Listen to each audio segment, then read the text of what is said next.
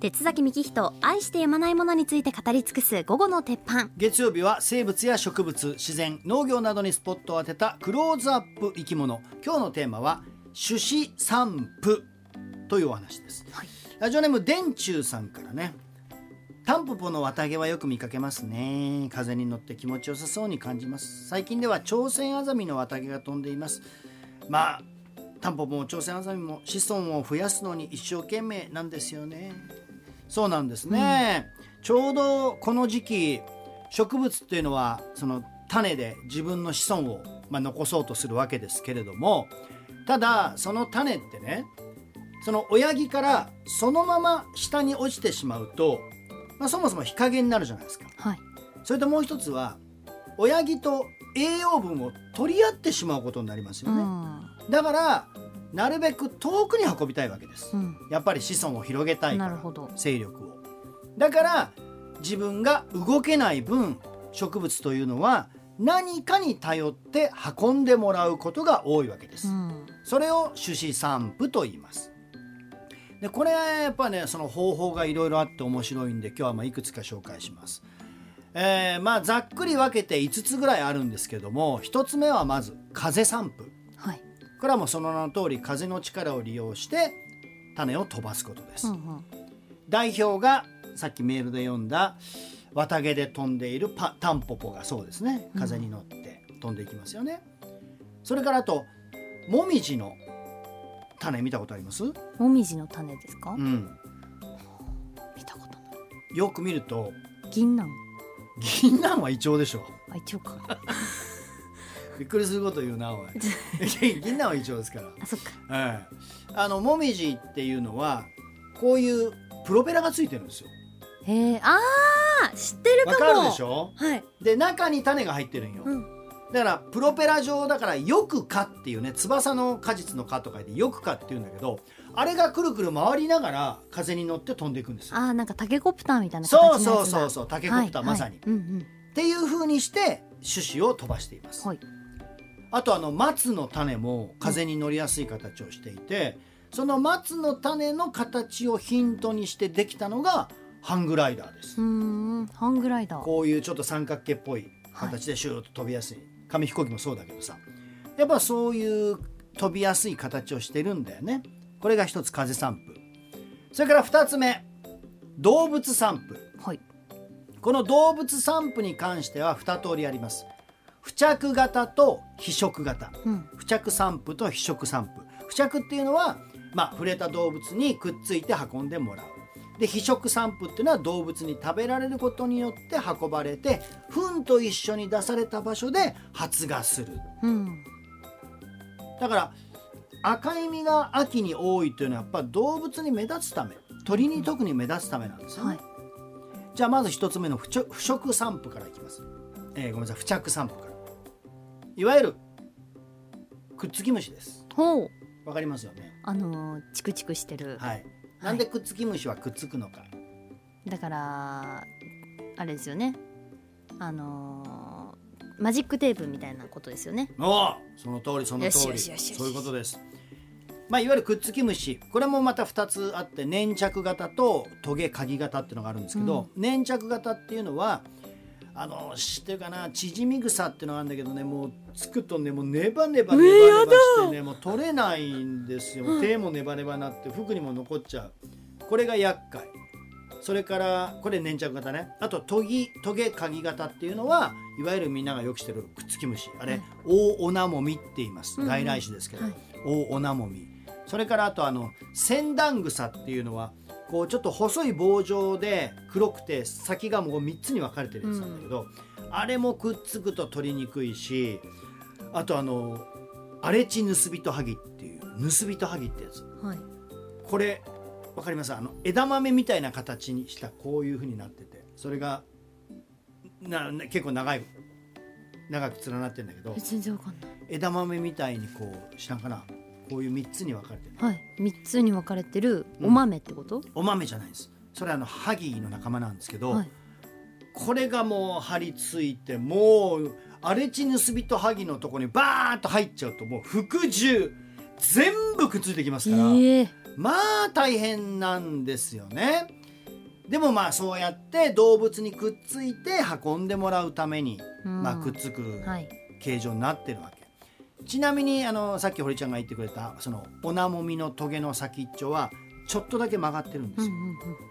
でこれが動物の毛に引っかかる仕組みになってるんですね。それをヒントに作られたのがマジックテープです。うんベリベリベリベリ。あそっちが後なのかそうマジックテープはオナモミのシステムを そりゃそうですよねそうよ。うんそうんそりゃそうですよ。オナモミのああの一緒だねっていうことじゃないんですね 違います違います。ちゃんとあれをヒントにして 出来上がったのがマジックテープ。なんだいやーでもうまいことをね作りましたよねうん人間のね。本当にはい。えーこれがまあ一つのお付着散布それからまあ被食散布っていう食べられて、えー種を広げるこれが面白いんですよ。大体多くの果物がこれですね食べられて運ばれるっていうう。んうんあとあのアケビなんかもそうなんだけどその面白いのは普通にそのまま種が落ちて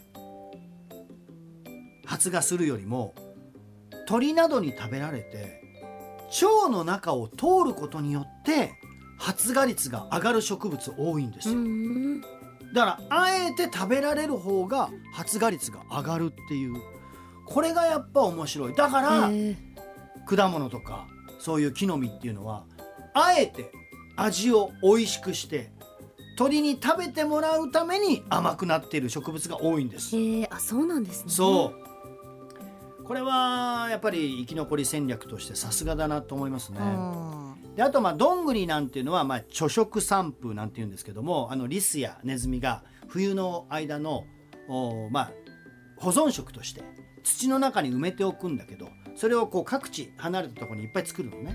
でそのうちいくつか忘れちゃうんだけどリスやネズミがどこに埋めたか忘れてくれたおかげで春になるとそこから芽が出る。それかなりもう木からは離れてますからね。はいっていうリスやネズミのおかげっていうのもある。それって本当に忘れてるんですか？忘れてると思いますよ。うんうん、かもしくは知ってても食べない可能性もあるけどね。ううんん。でもそのおかげなんだよね。あとアリ散布。アリの好む物質をちゃんと種につけるんですよ。ちょんって。うんで、これあのエライオソームっていう物質なんですけど、それをつけることでアリの巣の中に運んでもらってそこで発芽したりとか発酵したりとか。あとまあちょっと近くに運んでもらったりとかあのスミレっていう植物がそうなんですけどスミレはアリに運んでもらうんですけど花の形が特殊な構造をしてて花の後ろに突き出たポケットがあるのスミレって。そこに蜜腺があります。うん。甘い線が。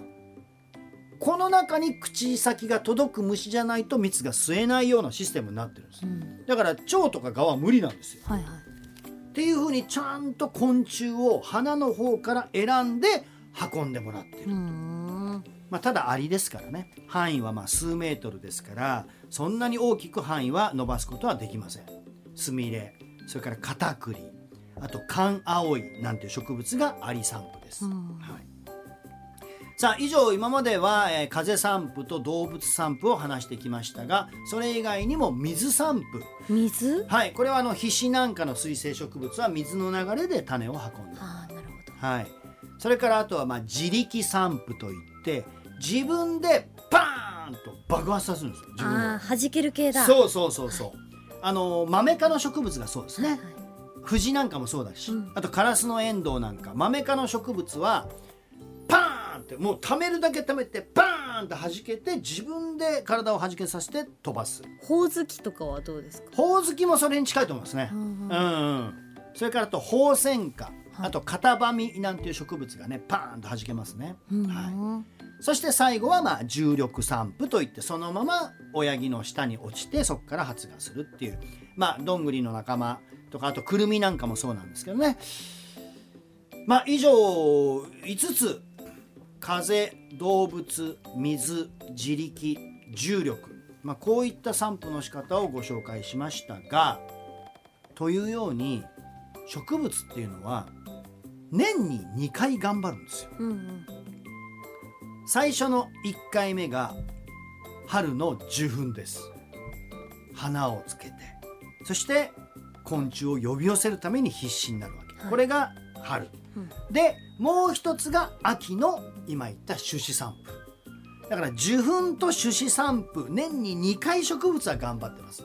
でその間は光合成でずっと耐えているということですね。へえでも本当になんか繁殖のために。そう生きてるそうなんです。うん。本当にねあの全ての動植物というのはもう繁殖のために生きてるんですよ。でしかもやっぱ面白いのは植物っていうのは自分で動けないからね。うん。なのでまあ今までの進化の過程でちゃんと知恵をつけて誰かに運んでもらうというそういう知恵をつけて生存競争を勝ち抜いてきたっていうのが、まあ、これが植物の面白さじゃないかなと僕は思っております。はいえー来週はちょっとね動物の世界でもねこういう面白いのがありますんで紹介したいと思います以上今日のお午後の鉄板クローズアップ生き物種子散布についてでした。